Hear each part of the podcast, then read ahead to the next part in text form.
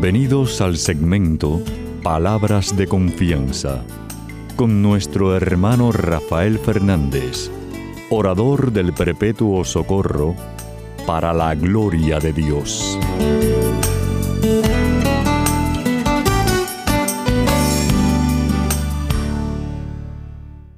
Muy buenas, mi querida familia radial. Aquí de nuevo en su segmento Palabras de Confianza. Como siempre, le, le doy las gracias por su sintonía y sobre todo por sus oraciones. Siempre digo lo mismo, no dejen de orar, por favor, no dejen de orar por este servidor de ustedes y de Cristo, que mucha falta que más. Quiero dar las gracias a todos aquellos que me han escrito. Muchísimas gracias por sus palabras tan bonitas sobre el programa y sus testimonios. Es un gran halago. Sabemos que todo honor y toda gloria es para Dios, pero qué clase de halago saber de ustedes. Así que escríbame a Rafael arroba confianza.net, rafael arroba confianza.net. Quiero también dar las gracias a los que están en controles, por supuesto, eh, empezando con Pedrito Acevedo, que cada semana me ayuda, y a todos ustedes que están en distintas partes del mundo ayudándome a que el programa salga al aire. Verdaderamente son una parte muy, muy importante del ministerio. Muchísimas gracias. Y como siempre, aquellos que siguen el programa saben que siempre empiezo el programa pidiendo la ayuda de Dios dándole las gracias diciendo así.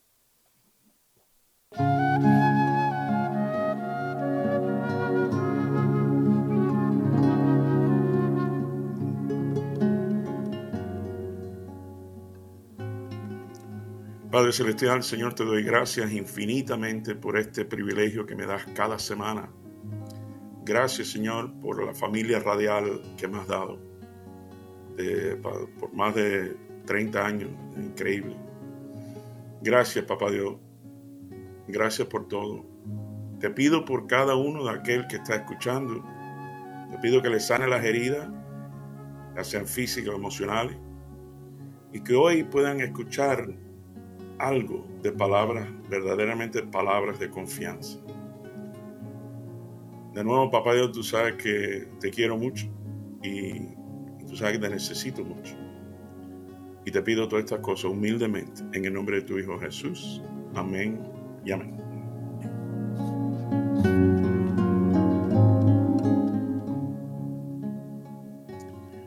Bueno, mi querida familia real, saben que siempre, cada semana, Papá Dios me lleva un evangelio distinto y este es una historia que me encanta, me fascina y ustedes la conocen, que es la boda de Caná. Eh, se encuentra en Juan, capítulo 2. Vamos a leer del 1 al 11. Dice así. Al tercer día hubo una boda en Caná, un pueblo de Galilea. La madre de Jesús estaba allí y Jesús y sus discípulos fueron también invitados a la boda. Se acabó el vino y la madre de Jesús le dijo, ya no tienen vino. Jesús le contestó, mujer, ¿por qué me dices esto? Mi hora no ha llegado todavía.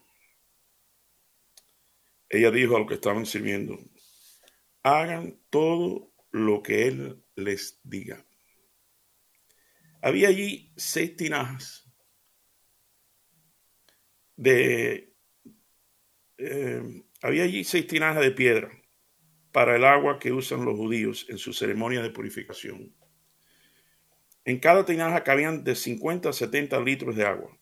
Jesús dijo a los sirvientes, llenen de agua estas tinajas entonces ellos la llenaron. La llenaron hasta arriba y Jesús le dijo, ahora saquen un poco y llévenselo al encargado de la fiesta. Así lo hicieron. El encargado de la fiesta probó el agua convertida en vino, sin saber de dónde había salido. Solo los sirvientes lo sabían, pues ellos habían sacado el agua. Así que el encargado llamó al novio y le dijo, todo el mundo sirve primero el mejor vino y cuando los invitados ya han bebido bastante, entonces se sirve el vino corriente. Pero tú has guardado el mejor vino hasta ahora. Esto que hizo Jesús en Caná de Galilea fue la primera señal milagrosa con la cual mostró su gloria y sus discípulos creyeron en él. Y esto es palabra de Dios. Gloria a ti, Señor Jesús. Bueno, mi querida eh, familia radial, saben que siempre les traigo un chisme a mi vida y hace un tiempecito ya estaba guardando esta historia Y cuando me di cuenta que Papá Dios me estaba llevando al Evangelio de, de una boda, pensé, tú sabes que yo creo que es propicio contarle a mi familia radial el chisme este que me pasó. Bueno, resulta, mi querida familia radial, que voy al supermercado y veo que tenían en especial, porque ya había pasado, eh, papel de empapelar regalo. O sea, papel de regalo, de papel de empapelar regalo. Y entonces yo compré un rollo de lo que estaba en especial, no porque ya no tenía regalo, era porque quería pintar una parte del motor de mi carrito viejo. Entonces con ese papel lo tapo lo demás, pensé que era una buena idea. Y nada, lo compré. Entonces yo voy con todas las demás cosas que había comprado en el supermercado, más el rollo este que tenía muy gracioso, tenía la imagen de Santa Claus, Santa Claus eh, repetido en todo el papel, ¿no? Papel rojo, con el, monigote este, el, muñequito de Santa Claus, muy bonito, muy gracioso. Y, y nada más de mirarlo te decía sonreír. Entonces, bueno, estoy en la línea ya de la caja y veo detrás de mí una muchacha joven, muy bonita, y nada más tenía dos cosas en la mano. Entonces yo la miro, digo, señorita, si usted quiere, pase delante de mí. Dice, ¿de verdad? Digo, dice, digo, sí, sí, sí, pase. Y entonces está delante de mí, todavía había otra persona delante de ella, pero yo la adelanté delante de mí porque yo tengo 500 cosas más tenía dos. Pero la vi, mi querido hermano, hermana, me está escuchando, la vi tan apagada que la miré y digo, oiga, señorita, usted luce triste o luce cansada.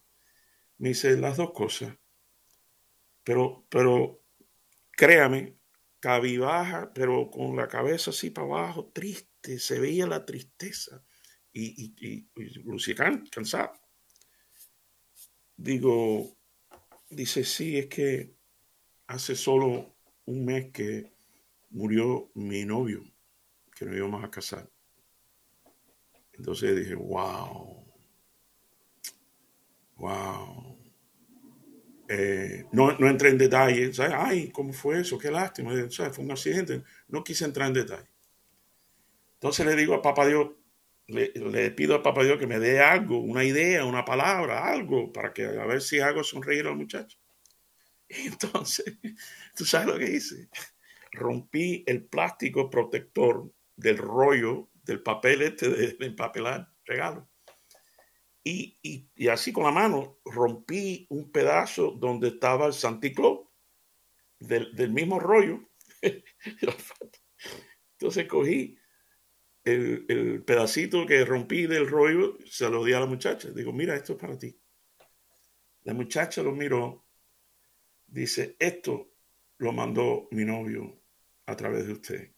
Muchísimas gracias. Y, puso una sonrisa de oreja a oreja. Fue un momento tan bonito. Fue un momento tan bonito. Entonces, no terminé ahí porque cuando llego a la casa, dice mi esposa, dice María, oye, ¿qué le pasó al rollo este? Compraste uno roto. Entonces le hice el cuento y a ella le encantó. Fue muy bueno. Bueno, ese es el chisme. A ver cómo papá Dios me ayuda ahora entre el chisme y la historia porque parte, ¿sabes? Déjame empezar con, algo desde ya. Esa muchacha me enseñó a mí eh, o me refrescó algo, una enseñanza de que uno realmente tiene, debe de apreciar a un ser querido, sobre todo un esposo, una esposa, un novio, una novia. Porque tú nunca sabes y, peleamos y levantamos la voz por cosas tan tontas que en un momento dado ya, ya no está la esposa o el esposo. Que ni Dios lo quiera, por supuesto, pero, pero ponte a pensar. ¿Quién sabe? Nadie. Pero bueno, me alegro tanto que esto básicamente es una boda y, estamos, y vamos a hablar de, de matrimonio, ¿no? De la boda y, y, quiero, bueno, ya empecé con algo, pero déjame empezar con otra cosa también. Mi querida familia radial, preparando el programa, me di cuenta que este, por cierto, lo, dice al final, dice en el versículo 11, este es el primer, este es el primer milagro que hace Jesús. Este, este fue su primer milagro. Y, y, ponte a pensar, el matrimonio es tan importante para Papá Dios que su primer milagro es para una boda, es para una pareja, es un matrimonio. Es decir, si hubiera sido que su primer milagro era eh, la sanación de lepra de los leprosos, eh, cualquier dermatólogo hubiera dicho, mira, es tan importante la piel. o, cuando sanó al ciego, mira, si eso hubiera sido el primero. Mira, la, vista y la visión está importante. Claro, todas estas cosas son importantes, pero da la casualidad o la cristualidad, como digo, que el primer milagro es para una boda. Y fíjense otra cosa muy interesante. Su primer milagro no fue de sanación, sino de providencia para un matrimonio. Su primer milagro, quiero hacer énfasis, no fue sanación, no, fue providencia. Por eso me puse a pensar qué cosa es el matrimonio. llegué a la conclusión, mi querida familia radial, que el matrimonio es lo más pesado, frustrante, terrible, maravilloso, fascinante, espectacular, bendición de Dios Dime si no es así, esposa que me está escuchando. Dime que no es frustrante a veces, que quiere, lo que quiere meter un sartén por la cabeza a tu esposo. Ah, mira, me acordé de un cuento buenísimo. Eh, resulta que el esposo estaba leyendo el periódico y viene un domingo por la mañana y viene la esposa y le mete un sartén por la cabeza. ¡Pam! Y ¡ay! Y el esposo, ¡ay! ¿Y eso por qué? Dice, estaba lavando tus pantalones y vi en el pantalón eh, Marilú. ¿Quién es Marilú? A ver. Entonces el hombre así, dice, ay, por favor, mi amor, tú no sabes que te acuerdas que te dije que fui a la carrera a caballo y que gané. Y el nombre del caballo era Marilú. La mujer lo mira y dice, ay, perdóname, mi amor, ¿cómo voy a pensar mal de ti? ¿Cómo, cómo es posible? Perdóname. Dice, no, no importa, mi amor, no hay, no hay problema. Bueno, mi querida familia radial, como a los tres o cuatro días viene la mujer con sartén más grande todavía y le, da tan duro que le, sale sangre. Y el hombre, ¡ay! ¿Y ahora qué? ¿Y eso por qué? Dice la mujer, te llamó el caballo. bueno, la evolución del matrimonio es extraordinariamente palpable, por supuesto. El matrimonio de mis abuelos es muy distinto al matrimonio de mis padres y el matrimonio que ahora eh, disfruto con tanta maravilla con mi esposa. Hay familia, hay familia hoy en día, como ustedes saben, que donde la esposa gana más que el esposo, pero bueno, eso es ok, ¿sabes? Eh, hay, hay eh, antes con un salario era suficiente, hoy en día es muy difícil muy difícil. A veces eh, la mujer eh, tiene título. Bueno, mira, el caso de las hijas mías. Eh, Claudia tiene una maestría en Columbia University para ser maestra. Julia está terminando su, universidad, la chiquita, con 21 años. Angie y, Alina tienen sus su posiciones y sus su títulos y cosas. Y eso es, eso es chévere. Antes, eh, antes se decía, yo me acuerdo, una señora me dijo que la mamá de ella, un país centroamericano, decía, bueno, yo sé que mi esposo tiene muchas capillas, pero bueno, yo soy la iglesia. Eh, eso no existe. Eso, olvídate de eso. Es, es, es, no, porque yo soy el macho. Ay, por favor, eso no existe. Eso no existe. Menos mal. Bueno, ¿sabes qué? Wow, mi querida familia me acabo de dar cuenta que lamentablemente, ahora me di cuenta de algo, lamentablemente en estos tiempos todavía hay países donde el hombre es él y la mujer no vale nada. Es más, no lo van a creer, pero hay países donde quieren que la niña después de 12 años ya no siga estudiando. Oye, eso. ¿Sabes qué? Yo me comprometo a orar por esas niñas hoy eh, y por ese sistema y esa situación. Los invito a ustedes que hagan el compromiso hoy de orar por eso, porque eso se dice y no se cree. Pero bueno, no me quiero ir del tema. Dice la palabra de Dios que María ya estaba ahí. Ya la, María, la Virgen María ya estaba ahí en la boda. Y, como una cosa aparte, fueron invitados Jesús con sus discípulos. ¿Sabes qué? Menos mal que invitaron a María y a Jesús, a los dos. Porque ponte a pensar, ¿quién se dio cuenta que se acabó el vino? Fue a María. Eh, se acabó el vino. Ahí yo me doy cuenta, ¿sabes qué, mi querida familia real? Eh, la Biblia no lo dice y la iglesia todavía no lo ha confirmado, pero yo llevo tantos años en esto que yo, yo, yo, yo, diría que María era cubana. Mirando, estar seguro que todo está bueno, como cualquier, cualquier madre hispana, ¿verdad? Eh, Jesús mira su reloj, no había reloj en aquella época, y y, tú te acuerdas lo que le dice Jesús a, María, a la madre.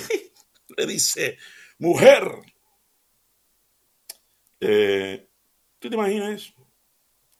Yo me imagino, mi querida familia radial, esto claro, esto es, yo me imagino. Ustedes no, ustedes no ven, ustedes no se imaginan cuando Jesús le dice a María, mujer, que María lo habrá mirado así, se habrá sonreído, pero está pensando, en, el cerebro está pensando, así que yo te cargué nueve meses y después otros treinta y pico hasta este momento que te crié y, me, y tú me vas a decir a mi mujer, mujer, no mami, mima, mamá, no, mujer. Yo me imagino, mi querido familia radial, María mirando a Jesús, a su hijo y nada más una sonrisita, nada más, yo me imagino. Y como que no le hizo ni caso, porque le dijo, oye, no es mi hora. Eh, tal parece que ni le hizo caso. Yo me imagino, le se, sonrió nada más y, con la misma llama a los sirvientes y dice, ven, ven, ven, eh, hagan lo que él diga. Y yo me imagino a Jesús mirando a la madre diciendo, ok, whatever, tú sabes, está bien, mamá, tú ganas. Y hace así, pan, y cambia el agua en vino y lo reparte hasta el metredí de la, de la boda. Dice, oye, usted es increíble. Todo el mundo deja, ¿sabes? El, pone el primero el bueno, claro, cuando se han tomado tres o cuatro vasos, ya lo mismo da que le ponga gazpacho. Dale. Eh, pero usted ha dejado lo mejor para último. Claro, hecho por Jesús. Yo me imagino a María, después que hizo el, milagro, se volvió a sonreír y lo miró diciendo, ¿qué te parece? Dime mujer otra vez, porque tú te vamos a meter un sartén. Entonces, dice, lleno la tinaja, porque en un final, ustedes saben que Jesús pudo haber hecho el milagro así, nada más, ¡pac! ya, vino, lleno. Pero no, pidió a los sirvientes que lo llenaran de agua. Y al final, ¿quién tú crees, hermano, hermanito, hermanita, quién tú crees que disfrutó más el milagro es que lo, lo, saborearon? No, no, no la gente se casaron. Eh, en mi opinión, el que de verdad saboreó ese milagro fueron los sirvientes. Porque yo lo llené de agua. Yo, yo llené esta tina de agua. Yo, yo sé que era agua. ¿Cómo puede ser un vino? Dice, aquellos que le gusten el vino, eh, levanta la mano. Ustedes saben que para hacer un buen vino a veces tarda años y años para hacer un buen vino. Y así me imagino que hay quien me está escuchando, que piensa que para arreglar su situación que está pasando va a ser, uy, esto es para largo, esto es años y años. Y, y, y a veces se nos olvida que para hacer un buen vino Jesús nada más le tenía que pasar la mano por arriba de ese así. Y así mismo con el milagro que tú necesitas. En un momento, Jesús hace así y ahí está tu milagro. Es lo único que hace falta. Por eso, quería decirle algo también muy bonito de la Virgen y voy cerrando con esto. ¿Te acuerdas cuando él le dijo, mujer, no llame ahora? Entonces ella se llama al sirviente y le dice, eh, hagan lo que él diga.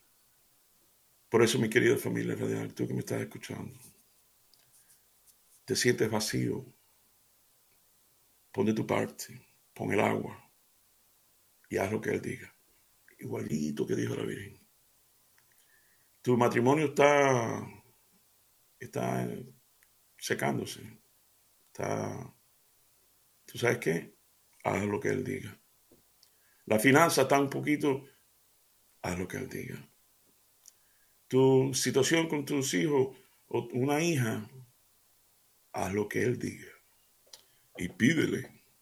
Y vamos, vamos, yo primero.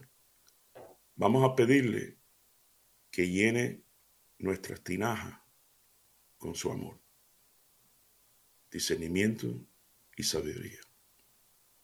Bueno, mi querida familia real, los quiero muchísimo.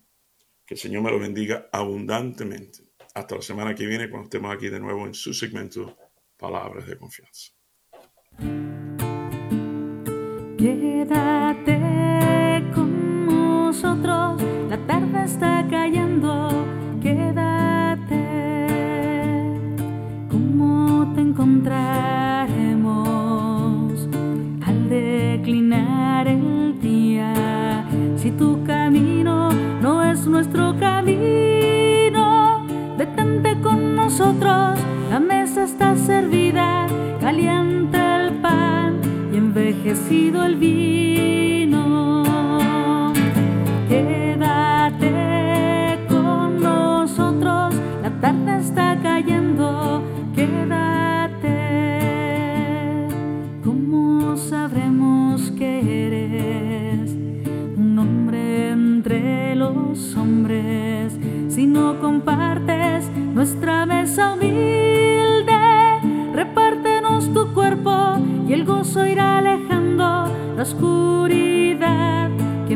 Sobre el hombre.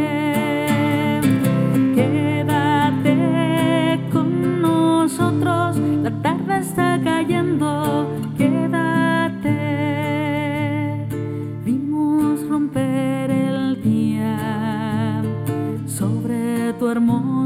rostro y el sol abrirse pasó por tu frente.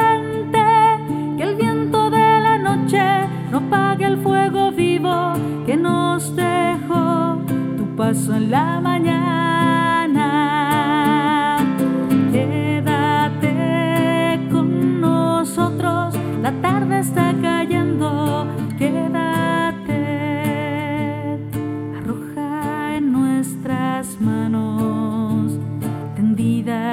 en tu busca, las ascuas encendidas del Espíritu corazón del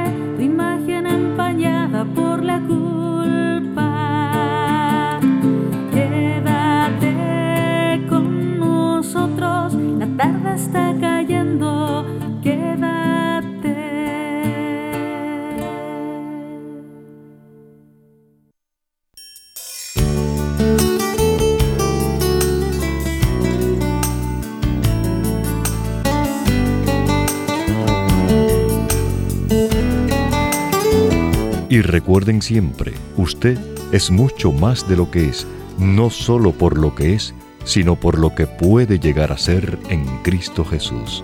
Y estas son palabras de confianza.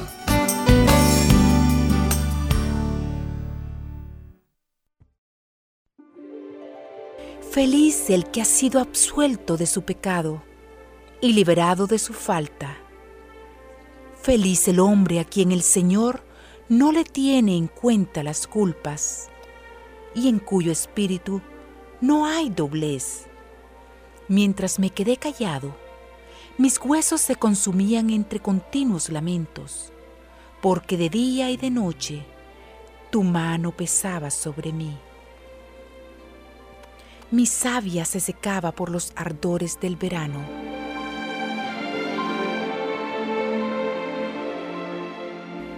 Pero yo reconocí mi pecado. No te escondí mi culpa, pensando, confesaré mis faltas al Señor, y tú perdonaste mi culpa y mi pecado. Por eso que todos tus fieles te supliquen en el momento de la angustia. Tú eres mi refugio, tú me libras de los peligros y me colmas con las alegrías de la salvación.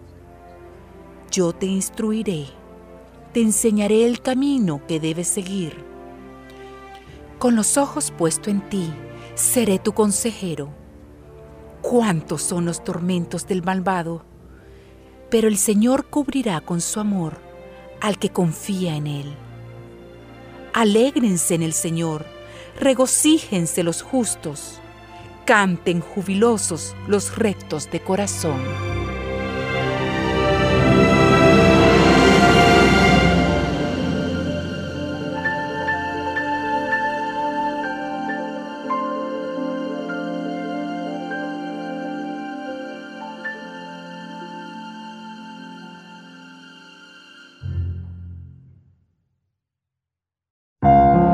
Principio de la sabiduría es el temor del Señor. Conocer al Santo, esa es la inteligencia. Porque por mí tus días se multiplican y los años de tu vida se aumentan. Si tú eres sabio, eres sabio para tu bien. Si eres escéptico, tú solo sufrirás las consecuencias.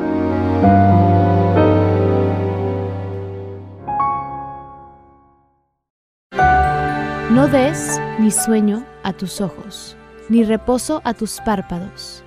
Líbrate, como de la red la gacela, y como el pájaro de la trampa.